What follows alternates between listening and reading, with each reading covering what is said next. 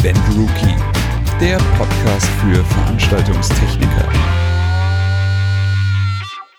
Beim letzten Mal waren wir bei Großveranstaltungen und kräftig am Headbangen. Heute schwingen wir eher das Tanzbein. Bei mir wie immer der Simon. Hi Simon. Hallo lieber Joel, äh, genau, also bei dir quasi auf Abstand mit Video und allem möglichen, aber äh, ja, seelisch und moralisch bin ich doch immer bei dir. Ich habe mich ja schon oft gefragt, ob wir den Popschutz sparen können, wenn wir einfach mit Masken aufnehmen, aber es ist zu warm, um das jetzt auszuprobieren. Ah, du kommst aber echt auf verrückte Ideen. Meinst du, das hilft? Wahrscheinlich, Stimmt, oder? Aber, aber wahrscheinlich müsste man die Höhen ganz schön aufziehen, weil Ja. die Maske so viel davon schluckt. Außerdem sehe ich dann deinen großen Zinken nicht. Wäre auch langweilig. Können ja Masken schlecht tragen, so Nase raus. Ja. Ach. Alles gut bei dir? Ja, doch, doch. Ich freue mich aufs Thema, weil das was ist, was wir relativ selten haben. TV-Produktion. Es ist wirklich abgefahren. Ähm, ich habe in der quasi kommenden Ausgabe vom Event Rookie ein, äh, ein Interview über das Thema TV-Set-Design Okay. und hatte da quasi den Interviewpartner nach einem Bild gefragt für unsere Vorschau. Und äh, der war dann aber leider irgendwie krank und hat es nicht geschafft. Und dann dachte ich mir, naja, okay, dann nehme ich halt irgendwas aus dem, aus dem Fundus. Ich meine, da werden wir irgendwas haben. Und ich habe ungelogen, ich glaube, die letzten zwei oder drei Jahre durchgeforstet, äh, um zu gucken, was wir da für eine TV-Produktion hatten, wo wir drüber berichtet haben. Und ich habe nichts gefunden. Also es ist wirklich was, komischerweise, äh, wo ich das Gefühl hatte, dass wir da viel öfter drüber berichtet haben.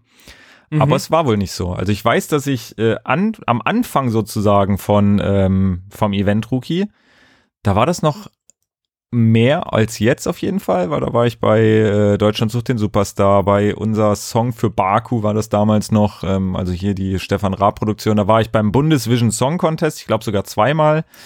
Da waren echt so ein paar TV-Momente dabei und jetzt in den letzten paar Jahren komischerweise nicht mehr, aber ich will das glaube ich wieder aufleben lassen, weil es ist äh, echt interessant, muss ich sagen. Ja. Und da hat sich wahrscheinlich auch in den letzten Jahren noch ein bisschen was getan. Oh ja, also da, wie gesagt, das ist, äh, ich finde es ja sowieso generell faszinierend, wenn man so die letzten ein, zwei Jahre äh, TV-Landschaft sich mal anguckt oder auch jetzt, wenn man aktuell irgendwie zu den Primetime-Zeiten ähm, ja, in, in die, die TV-Sender durchseppt, ähm, wie viele Shows es da gibt, ähm, wo einfach viel Veranstaltungstechnik, Medientechnik und so weiter verbaut ist. Und ähm, ich meine, es kommt ja mittlerweile eigentlich kaum noch selbst eine Kochshow ohne Veranstaltungstechnik geht's da halt auch nicht mehr. Und das ist echt faszinierend, wie, wie stark da mittlerweile wirklich auch auf diesen, ich sage jetzt mal, Show- oder Event-Charakter gesetzt wird. Ja. Ich glaube aber, dass für die TV-Landschaft eben dieser erwähnte Event-Charakter auch ganz, ganz wichtig ist, weil sie halt mittlerweile in Konkurrenz zu zig Streaming-Anbietern ähm, stehen, die international agieren und deswegen sehr, sehr viel Geld zur Verfügung haben, dass sie in Produktion stecken können. Und äh, Ja. das, was ein Streaming, äh, Streaming-Dienst bisher halt nicht hat, ist äh, live, live, äh, Übertragungen und, und große Showkonzepte, sondern da geht es halt meistens um Filme und Serien. Deswegen ist das der Punkt, wo die TV-Landschaft halt glänzen kann. Ja, ja. Ja, auch abseits der, der Streaming-Angebote. Also ich meine auch die TV-Sender oder TV-Landschaft, ja, innergemeinschaftlich, sage ich jetzt mal, so in, in Deutschland oder Österreich oder der Schweiz oder wo auch immer ihr uns äh, zuhört. Ähm, selbst die stehen ja untereinander so extrem unter Konkurrenzdruck sozusagen, ähm, dass da natürlich immer wieder irgendwie, äh, ja, neue, neue Shows müssen entwickelt werden, neue Konzepte, neue, wie gesagt, äh, Licht- und Set-Designs und so. Und das ist wirklich äh, auch aus technischer Sicht ähm, für uns, sage ich jetzt mal, wirklich sehr, sehr faszinierend. Aber bevor wir jetzt da ein bisschen in die Tiefe gehen, muss ich erstmal die unangenehme Frage stellen. Es geht ja heute um Let's Dance. Brauchen wir kein Geheimnis drum machen, hat jeder im Titel gelesen. Wie, wie steht es denn um deine Tanzkünste? Hm? Wollen wir über was anderes reden? äh, also ich habe keine Tanzkünste. Also äh, ich habe weder einen Tanzkurs besucht noch, ähm, ja, ich kann äh, in einer, in, einer- im Club, in der Disse kann ich ein bisschen rumzappeln zu irgendwelchen schnellen Beats. Äh, das vielleicht auch körperbeherrschungsmäßig nicht so schlecht, aber ich kann noch nicht mal Disco Fox oder irgendwas. Das äh, findet meine Frau immer ganz tragisch, ähm, aber ich bin da wirklich Also mit Tanzen habe ich ehrlich gesagt nie groß viel zu tun gehabt. Fühle fühl ich. Also äh, vielleicht ist es bei mir sogar heißen? noch schlimmer, weil äh, ich habe zwei Tanzkurse besucht ähm, und kann auch kein Disco Fox. Aber andere Sachen. Nee, nee, also, äh, also es ist wirklich recht ähnlich. Mit ein bisschen Suff im Kopf in der Disse, ein bisschen, ein bisschen äh, bewegen im Takt kriege ich hin, aber sobald äh, jemand anders da mit im Spiel ist und ich den, also ich habe das Prinzip des Führens beim Tanzen habe ich dann irgendwann verstanden, Okay. so dass man wirklich äh, jemanden in die Richtung drücken kann und derjenige das auch merkt, so okay, du willst, dass er da hinschiebt, aber äh, sich äh, irgendwelche Schrittabfolgen merken. Und also gerade so Sachen, wo man denkt, ja, langsamer Walter ist doch langsam. So, nee, da musst du so schnell sein und so viel beachten und da musst du ja dann noch gucken, dass die anderen Hayupais auch noch auf der Tanzfläche sind, dass du die nicht rammst. Ähm, also ich guck's mir gerne an, aber ich bin ganz, ganz weit davon entfernt, da auch nur irgendeine Kompetenz aufzubauen. Aber da weißt du schon mehr als ich, wenn du sagst, dass der langsame Walzer eigentlich relativ schnell ist und so weiter. Also das hätte ich zum Beispiel nicht gewusst. Und andere Leute auf der Tanzfläche wäre mir eh egal, die würde ich einfach wegchecken. Würde ich einfach sagen, nee, wenn ich jetzt hier tanze, wenn ich mal tanze, dann Ja. habt ihr Da habt ihr stillzustehen. zu staunen und äh, Platz, äh, Platz zu machen. Nee, genau, aber äh, ja, wie du schon sagtest, also ich finde auch äh, das Format Let's Dance eigentlich, ja, ich finde, es ist halt echt unterhaltsam. Also ich finde es jetzt äh, nicht, dass man sagt, oh Gott, da geht's um Tanzen, das finde ich total ätzend, weil Tanzen ist an sich auch ätzend oder ich mach's nicht oder wie auch immer. Ähm, wie gesagt, ich finde das eigentlich immer ganz nett. Ähm, ich gebe ganz ehrlich und offen, offen und ehrlich zu, dass so die ersten Shows ähm, oder eigentlich so gut wie keine Show gucke ich komplett bis zum Ende, weil es mir persönlich einfach echt immer viel zu lange geht. Ähm, Mhm. Aber wie gesagt, ansonsten ist es eigentlich das Konzept dahinter eigentlich ganz cool und äh, wie gesagt, es kann natürlich auch daran liegen, dass es einfach showtechnisch äh, und techniktechnisch gut aufgezogen ist. Also vielleicht das Konzept nochmal kurz zusammengefasst. Ähm, ein Haufen Prominente kriegen einen professionellen Tanzpartner zur Seite gestellt. Äh, die dürfen dann trainieren, was man so mitbekommt, auch sehr, sehr viel und sehr intensiv trainieren. Und dann wird eben während der Show präsentiert, was man einstudiert hat und das wird von einer Jury bewertet. Und ähm, ja, die Faszination macht wahrscheinlich aus, zum einen dass es für alle eine Extremsituation ist, weil sie halt eben keine professionellen Tänzer sind und dann vor Publikum zeigen müssen, was sie können. Dass äh, ja, es auch so ein bisschen Charakterstudie ist. Wie geht denn derjenige mit so einer Extremsituation um? Also nimmt das gar nicht ernst und zieht es ins Lächerliche. Versucht er vielleicht trotzdem sehr unterhaltsam zu sein? Macht der Tanzpartner, der professionell ist, eigentlich die ganze Arbeit und er bewegt sich so ein bisschen im Takt oder sie? Oder ist da jemand sehr, sehr verbissen, sehr ehrgeizig und äh, lernt da wahnsinnig schnell und wird durch die, durch die vielleicht positive Resonanz der, der Jury äh, dazu beflügelt, noch mehr Höchstleistung abzurufen. Also insgesamt ein sehr, sehr auch menschlich interessantes Konzept. Ja, ja. Also ich glaube auch, dass da viele, viele Punkte zusammenkommen, die das, äh, die den Erfolg einfach ausmachen. Ähm, ja, wie du schon sagtest, äh, es ist natürlich so die, die, die prominente Seite, wo man einfach ähm, natürlich auch als ja, Zuschauer, wie es meistens so ist, eigentlich nur wartet, dass äh, der, prominente XYZ einfach versagt und vielleicht komplett schlecht ist und äh, das am besten noch irgendjemand ist, der sonst eigentlich vielleicht einen auf dicke Hose macht. Ähm, äh, auf der anderen Seite ist man natürlich dann auch als Zuschauer irgendwo so ein bisschen äh, fasziniert, welche Menschen dann da ankommen, die sonst mit Tanzen nichts zu tun haben und plötzlich richtig gut sind. Also was weiß ich, als Beispiel dieses Jahr äh, Rurik Gislason, der es am Ende ja auch gewonnen hat, der eigentlich Fußballer ist ähm, und aber eigentlich wirklich immer gute Leistungen, zumindest wenn man das so als Laie betrachtet, sagen muss, dass es eigentlich immer ganz gut aussah. Ähm, dazu kommt natürlich dann noch eine Jury, die einfach ähm, ja recht ähm, spaßig ist und äh, der es halt auch teilweise äh, Spaß macht zuzuschauen mit natürlich wieder einem, ich sag jetzt mal Bad Boy mit äh, Herrn Lambi, der natürlich äh, wirklich von von Tanz Ahnung hat und das dann halt auch wirklich ja jeden spüren lässt sozusagen, der es vielleicht nicht so gut kann. Ähm, und aber mit mit Mozi Mabuse und äh, Roche González. González, äh, die halt einfach ein bisschen Spaß mit reinbringen und ähm, ja, dann witzige Moderationseinlagen und so weiter. Und äh, wie gesagt, ich glaube, da, da kommt dann einfach viel zusammen, was dann wirklich den Erfolg ausmacht. Und äh, wie gesagt, technisch ist es auch äh, höchst interessant, weshalb ja ich nach, nach Köln fahren konnte, um mir das Ganze halt mal anzugucken. Ja, dann lass mal hören. Ähm, wo wird das Ganze denn produziert? Genau, also das wird, ähm, ich glaube sogar von Anfang an in den MMC Film- und TV-Studios in äh, Köln produziert, wo auch äh, unter anderem ähm, ja, Deutschland sucht den Superstar und oh Gott, was wird da noch alles produziert? Da wird ganz viel, ich glaube sogar äh, hier äh, Promi Big Brother wird dort äh, mit, mit produziert und aufgezeichnet. Ähm, beziehungsweise live übertragen, weil das mit der Aufzeichnung wäre ein bisschen ungünstig. Ähm, genau, deswegen, ich glaube, da, da, da, die haben viele Studios und da wird, werden sehr, sehr viele TV-Produktionen sozusagen äh, durchgeschoben. Und genau. Warst du da nicht auch wegen virtueller Studioproduktion? Genau, da, genau, da war ich auch wegen, wegen der, der Virtual, nicht Virtual Reality, oder war es Virtual Reality? Ne, nee, Virtual Production, genau. Genau. Da war ich zum, zum Interview auch vor Ort damals. Ähm, ich weiß gar nicht, in welcher Ausgabe das war, aber das war auch in den MMC-Studios. Das ist richtig. Okay. Und äh, genau, das ähm, Faszinierende wirklich, also das fand ich zum Beispiel am Anfang faszinierend, wo ich da reinkam, ist einfach, dass das Studio relativ klein ist. Mhm. Was im TV immer super groß aussieht, aber man steht da drin und denkt sich, ui, okay, das war's schon, aber ja, okay, äh, wird ja wohl passen. Ähm, das fand ich wirklich äh, einfach faszinierend und ähm, genau, und ansonsten haben die sehr, sehr stark auf gefahren, beziehungsweise viel investiert in neue, neue Technologien, neue Techniken und äh, verwenden trotzdem halt auch noch alteingesessenes, was ich eigentlich ganz charmant fand. Okay.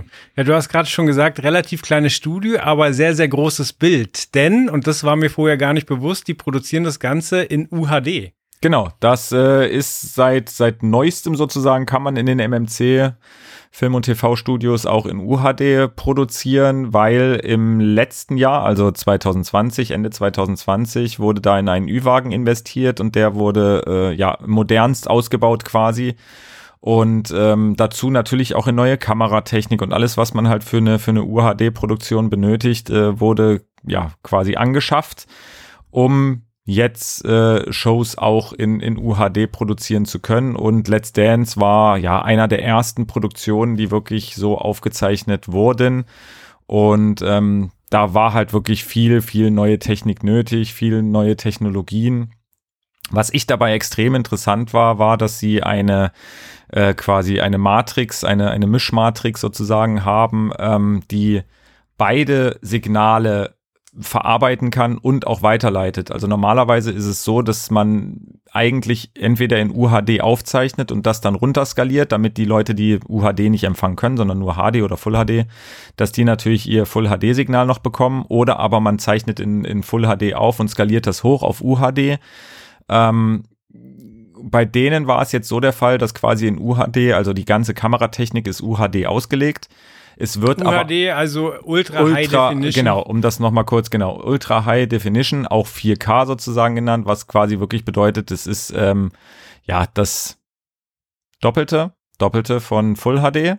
Ähm, ich weiß, also die Auflösung ist 3840 mal 2160 Pixel. Genau. lass mal und rechnen, 1900. Ja, das Doppelte. Es ist das recht. Doppelte, genau. Ähm, beziehungsweise ja eigentlich ja dann das Vierfache, weil man das Doppelte weil, in der ja. Höhe und in der Breite hat. Ähm, zumindest, äh, wie gesagt, ist es da so der Fall, dass wirklich äh, in, in UHD quasi aufgenommen wird. Die Kameras sind alle, sowohl die Kameras als auch die Objektive äh, sind halt UHD-fähig. Mhm. Es wird aber gleichzeitig halt auch ein ganz separater Full-HD äh, eine Full HD, ja, ein, ein Signal sozusagen aufgezeichnet und an den Satelliten geschickt. Also auf Deutsch gesagt, es werden wirklich zwei separate Signale an den Satelliten geschickt. Einmal UHD, einmal Full HD. Und nicht etwa nur einmal UHD und das wird vom Receiver, Fernseher, Satelliten, wie auch immer runterskaliert. Okay.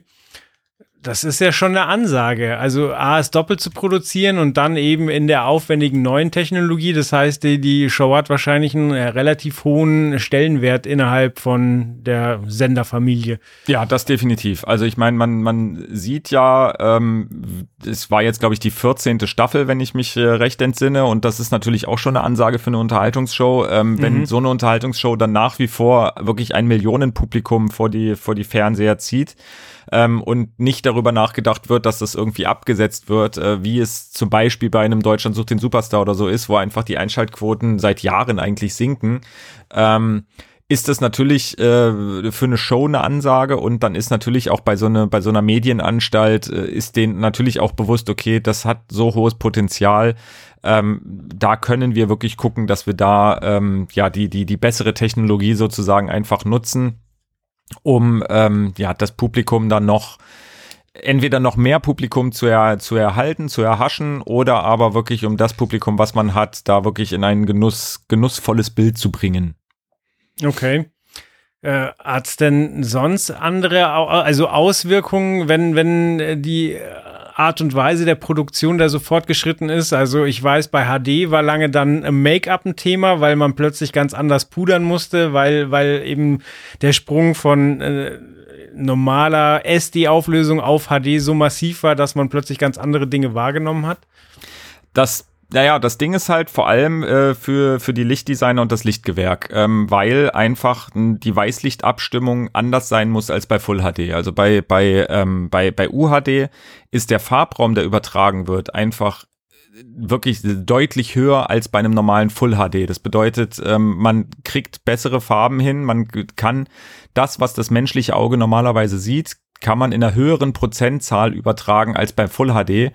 Was natürlich auch bedeutet, dass, ähm, wie gesagt, die Weißlichtfraktion vor allem gucken muss, ähm, dass, sie, dass sie da eine gute Balance findet, dass sie da schaut, dass ähm, vor allem alles heller ausgeleuchtet ist als bei Full HD. Also wie gesagt, da wurde wirklich auch massiv in, in neue Technik, beziehungsweise es wurden neue Scheinwerfer eingesetzt, neue Moving Lights, um einfach ähm, die Lichtleistung zu erhöhen im Gegensatz zu konventionellen ähm, Stufenlinsen, die früher dann noch im Einsatz waren.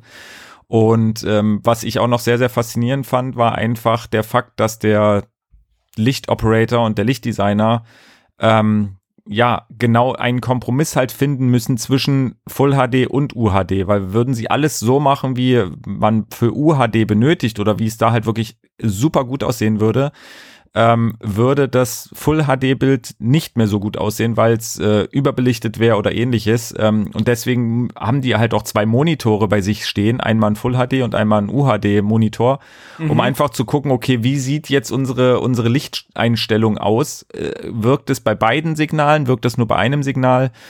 Und das äh, zeigt wieder, wie, ja, worauf man alles achten muss, wenn man wirklich so eine so eine neue Technologie plötzlich nutzt und dass man sich da doch ein bisschen auch im, im Kopf sozusagen umstellen muss. Okay, das heißt, wir haben bei 4K quasi nicht nur die höhere Auflösung, sondern wahrscheinlich spielt dann HDR, also die Higher Dynamic Range mit rein, die genau. dann dafür sorgt, eben, dass Kontrastwerte viel krasser sein können und äh, Farben anders wahrgenommen werden. Genau, also eigentlich ist das, was ich jetzt die ganze Zeit erzähle, Quatsch, weil es ist nicht nur eine UHD, sondern eine UHD-HDR-Übertragung, wie du schon gesagt hast, das ist die äh, Higher Dynamic Range, was wirklich bedeutet, dass halt einfach ähm, ja, schwarz mehr schwarz ist, dass Kontraste besser rauskommen, dass die, die, die Farbwelt oder die Farbübertragung einfach äh, deutlich höher ist als äh, bei einem normalen Full HD. Ähm, das ist quasi sozusagen, man muss sich halt wirklich vorstellen, UHD ist rein nur die Auflösung. Das bedeutet, man sieht äh, bei einem Paillettenkleid die Paillette noch schärfer, noch besser. Äh, es ist noch feiner aufgelöst, dass man jede einzelne Pore eines, eines Gesichts sozusagen sieht. Ähm, und dann dazu hat man dann noch ähm, das ganze Thema, wie gesagt, Farbwelten, äh, Kontraste und das ist halt dies, das Thema HDR. Und da wird, wie gesagt, bei den MMC-Studios halt beides übertragen, UHD, HDR, um einfach wirklich das Ergebnis da so gut wie möglich oder nahezu perfekt äh, übertragen zu können. Ja, aber ich finde, das ist mal ein Technologiesprung, der für mich stimmig und sinnvoll ist, weil also wir hatten jetzt ähm, in den letzten paar Jahren äh, erst der, der Fernseher mit 3D-Brille, wo du dann, wenn du mit mehreren Leuten geguckt hast, mehrere Brillen gebraucht hast und dann entsprechendes Ausgangsmaterial und da ganz häufig äh, die Filme auch nicht für gemacht waren, sondern es im Nachhinein errechnet wurde. Dann gab es eine Zeit lang die Curved-Fernseher, die dann plötzlich geschwungen waren, ähm, weil das angeblich ähm, ja für ein mehr immersives Erlebnis gesorgt hat. Also du bist mehr drin wegen der Wölbung, ist mittlerweile auch schon wieder vorbei und jetzt sind eben 4K-Fernseher mit HDR der nächste Schritt und den halte ich auch für sinnvoll, weil eben die Farbgebung tatsächlich eine bessere ist. Ich denke auch, ja. Es ist halt auch wirklich ein Unterschied zwischen äh, Full HD und, und äh, UHD. Also ähm, ja, ist, ich fand auflösungstechnisch den Schritt von Normalfernsehen oder HD zu Full HD, das fand ich persönlich immer noch der krasseste Schritt. Ich finde den Schritt von Full HD zu UHD nicht ganz so extrem. Er ist mhm. merklich, aber ähm, wie gesagt, das ist für mich persönlich jetzt, wo ich sage, ja, okay, hätte wie gesagt, wäre jetzt auch nicht schlimm gewesen, wenn es nicht stattgefunden hätte. Bei dem anderen Schritt sage ich definitiv, das musste sein. Ähm, ich bin mal gespannt, wie es dann ist von 4K auf 8K, was irgendwann kommen wird. Ähm, ob das wirklich vom menschlichen Auge so krass wahrgenommen wird oder ob es dann wirklich eher in Feinheiten geht, ähm, die man aber eigentlich nicht unbedingt braucht. Aber wie du schon sagtest, UAD, HDR, das ist einfach eine, eine Technologie, eine Entwicklung, ähm, die, die, die einfach Spaß macht, wirklich bei bei Filmen schauen und so weiter. Das ist einfach nochmal eine, eine ganz andere, eine ganz andere Hausnummer. Aber auch da ist natürlich immer die Frage, okay, was habe ich für ein Medium, mit dem ich es halt anschaue? Also das eine ist natürlich der Produzent, ähm, der das Bestmögliche rausschickt, aber ähm, wenn ich das Ganze jetzt natürlich auf einem relativ äh, schlechten Fernseher gucke und äh, vielleicht über eine Leitung, die dafür gar nicht so ausgelegt ist, ähm, bringt mir das dann auch wiederum nichts. Ähm, deswegen, das ist natürlich immer so ein Zusammenspiel von vielen, vielen Komponenten, die da die da zusammenwirken müssen. Und ja. da, wie gesagt, da bin ich, bin ich mal sehr gespannt. Ja, aber es bedeutet auch gerade für, für den Standort Deutschland, dass das halt in der Infrastruktur auch viel passieren muss, weil du hast es vorhin schon gesagt, 4K ist einfach mal die vierfache Menge an Pixeln im Vergleich zu HD. Das heißt, äh, es muss ja auch zu dir transportiert werden, also zu dir, dem Endverbraucher. Das heißt, man braucht Bandbreite und AK, äh, 8K macht das Ganze nicht einfacher. Und äh, ja, es gibt halt immer noch äh, Punkte in Deutschland, wo Handyempfang eine Katastrophe ist, wo, wo Leute mit maximal ich weiß es nicht, 5 Mbit äh, runter rumkrebsen und äh, da muss einfach was passieren, damit, äh, damit man als Technikstandort auch irgendwie nicht auf der Stelle tritt. Ja, aber ich kann mir auch vorstellen, wie gesagt, dass da, da stecke ich nicht weit genug drin, aber ich kann mir wirklich vorstellen, dass das halt auch so das Thema ist, warum viele Medienanstalten und äh, TV-Produktionsstätten und so weiter einfach das noch gar nicht so extrem ausgebaut haben, weil sie wahrscheinlich genau wissen, okay, ähm, es können bis jetzt noch gar nicht so extrem viele Menschen empfangen. Also es gibt natürlich eine immer wachsendere Zahl an, an 4K-Monitoren, auch die rausge, äh, die, die verkauft werden. Es gibt äh, genügend ähm, ja, Receiver und so weiter, die das sozusagen ähm, empfangen können. Aber wie du schon sagtest, das meiste TV-Signal heutzutage kommt ja nun mal über äh, ja, der Internetleitung, kommt äh, über Satelliten etc. Ähm, und da muss halt einfach die Bandbreite da sein und bevor das nicht wirklich komplett da ist oder zumindest äh, großflächig da ist, macht vielleicht auch UHD, ähm, macht Spaß, aber für die breite Masse ist es wahrscheinlich noch gar nicht so zu genießen und ich glaube auch, das ist halt auch so ein Marketing-Ding. Ich meine, wie jetzt bei Let's Dance, wo du einfach gar nicht wusstest, dass die in UHD produzieren. Ich wusste es ehrlich gesagt auch nicht, bis es mir meine Schwiegermutter erzählt hat das ist halt einfach so, ja, man, man hat es nicht so wirklich mitbekommen, außer man, es wurde einem halt gesagt. Und ich glaube, das müsste halt marketingmäßig eigentlich dann noch viel mehr gepusht werden, dass man sagt, hey, hier, wir jetzt in UHD und was weiß ich. Aber wie gesagt, dat, da, da stecken wir nicht drinne, das hat mit uns da nichts zu tun. Ähm, ja, wie gesagt, ich fand es wirklich einfach nur sehr interessant, da vor Ort zu sein, äh, wer da wirklich alles so ein bisschen mit zu tun hat am Ende des Tages, dass es halt nicht nur die neue Kameratechnik ist, die da äh, genutzt werden muss, weil natürlich, wie gesagt, braucht man UHD-Kameras, man braucht UHD-Objektive, ähm, ich fand es auch echt total cool. Die haben da so ein, so ein Black Cam, Tracking-Schienensystem, also nicht Tracking, sondern so, so ein Kameraschienensystem von Black Cam vor Ort verbaut, wo quasi die Kamera an einer oder an zwei Seiten der Tanzfläche langfahren kann, um da halt wirklich nochmal Bilder aufzunehmen. Das fand ich sehr cool. Da wurde aber auch eine UHD-Kamera sozusagen drauf montiert. Also da kann man jegliche Kamera drauf montieren. Mhm. Wie gesagt, dann aber, was, was dann wirklich so ja, die Lichttechnik, die sich drauf einstellen muss, wie gesagt, dass er, dass er vor allem beim Weißlicht guckt, dass er mehr Punch braucht und so weiter. Die Videotechnik-Crew, die, ähm, ich sag jetzt mal immer noch mit den alten LED-Wänden sozusagen da vor Ort im Studio hantieren müssen, was auch vollkommen passt. Also wie gesagt, da kam jetzt auch keine Kritik auf. Ähm, wurde aber trotzdem natürlich gesagt, na ja, es wäre natürlich schon schön, wenn man noch ein bisschen mehr äh, eine höhere Auflösung sozusagen bei den LED-Wänden im Studio hätte, um einfach auch Moret-Effekte zu vermeiden und so weiter. Und ähm, da sieht man dann, wie viele Leute da eigentlich mit zu tun haben, ähm, dass so eine Produktion halt auf ein anderes Format oder eine andere Auflösung umgestellt wird. Ja, ist echt interessant. Und cool, dass du da den Einblick bekommen hast. Ähm, wo finden wir mehr Infos dazu? Ja, da, also das ist im Endeffekt ja unsere Hauptreportage aus äh, dem Event Rookie 521. Äh, Gibt's natürlich mal wieder oder immer noch äh, versandkostenfrei in unserem Shop unter www.leikro.de, Leikro L-E-I-K-R-O.de. Ähm, genau, und da, wie gesagt, es ist äh, eine sehr umfangreiche Reportage geworden. Es gibt auch ein extrem interessantes Interview mit ähm, dem Pyrotechniker vor Ort, dies findet ihr auf unserer Webseite www.eventrookie.de unter dem, ähm, ja, unter dem Punkt Interviews, ähm, wo er, wie gesagt, einfach ein bisschen darüber berichtet, wie er da die, die, die Pyrotechnik ähm, eingesetzt hat und was für pyrotechnische oder was für Special Effects und pyrotechnische Effekte er eingesetzt hat. Ähm, wie gesagt, ich glaube, es sind 20 Seiten in unserem Heft äh, über ja, UHD, Lichtdesign, über den Live-Sound, über ja, kein Publikum vor Ort, über vieles, vieles, weil es war wirklich äh, ein interessanter Besuch und man konnte da sehr, sehr viel erfahren, auch gerade über so, ja, so ein Studio, wie das aufgebaut ist und äh, wie das alles ablaufen muss, damit man am Ende das Ganze dann auf seinem TV-Bildschirm sieht. Also das kann ich nur empfehlen, das einfach mal sich durchzugucken. Sehr gut. Ja, dann haben wir einen schönen Einblick bekommen. Ich sag vielen Dank, dass du dir Zeit genommen hast. Danke auch. Und bis bald. Bis dann. Tschüss.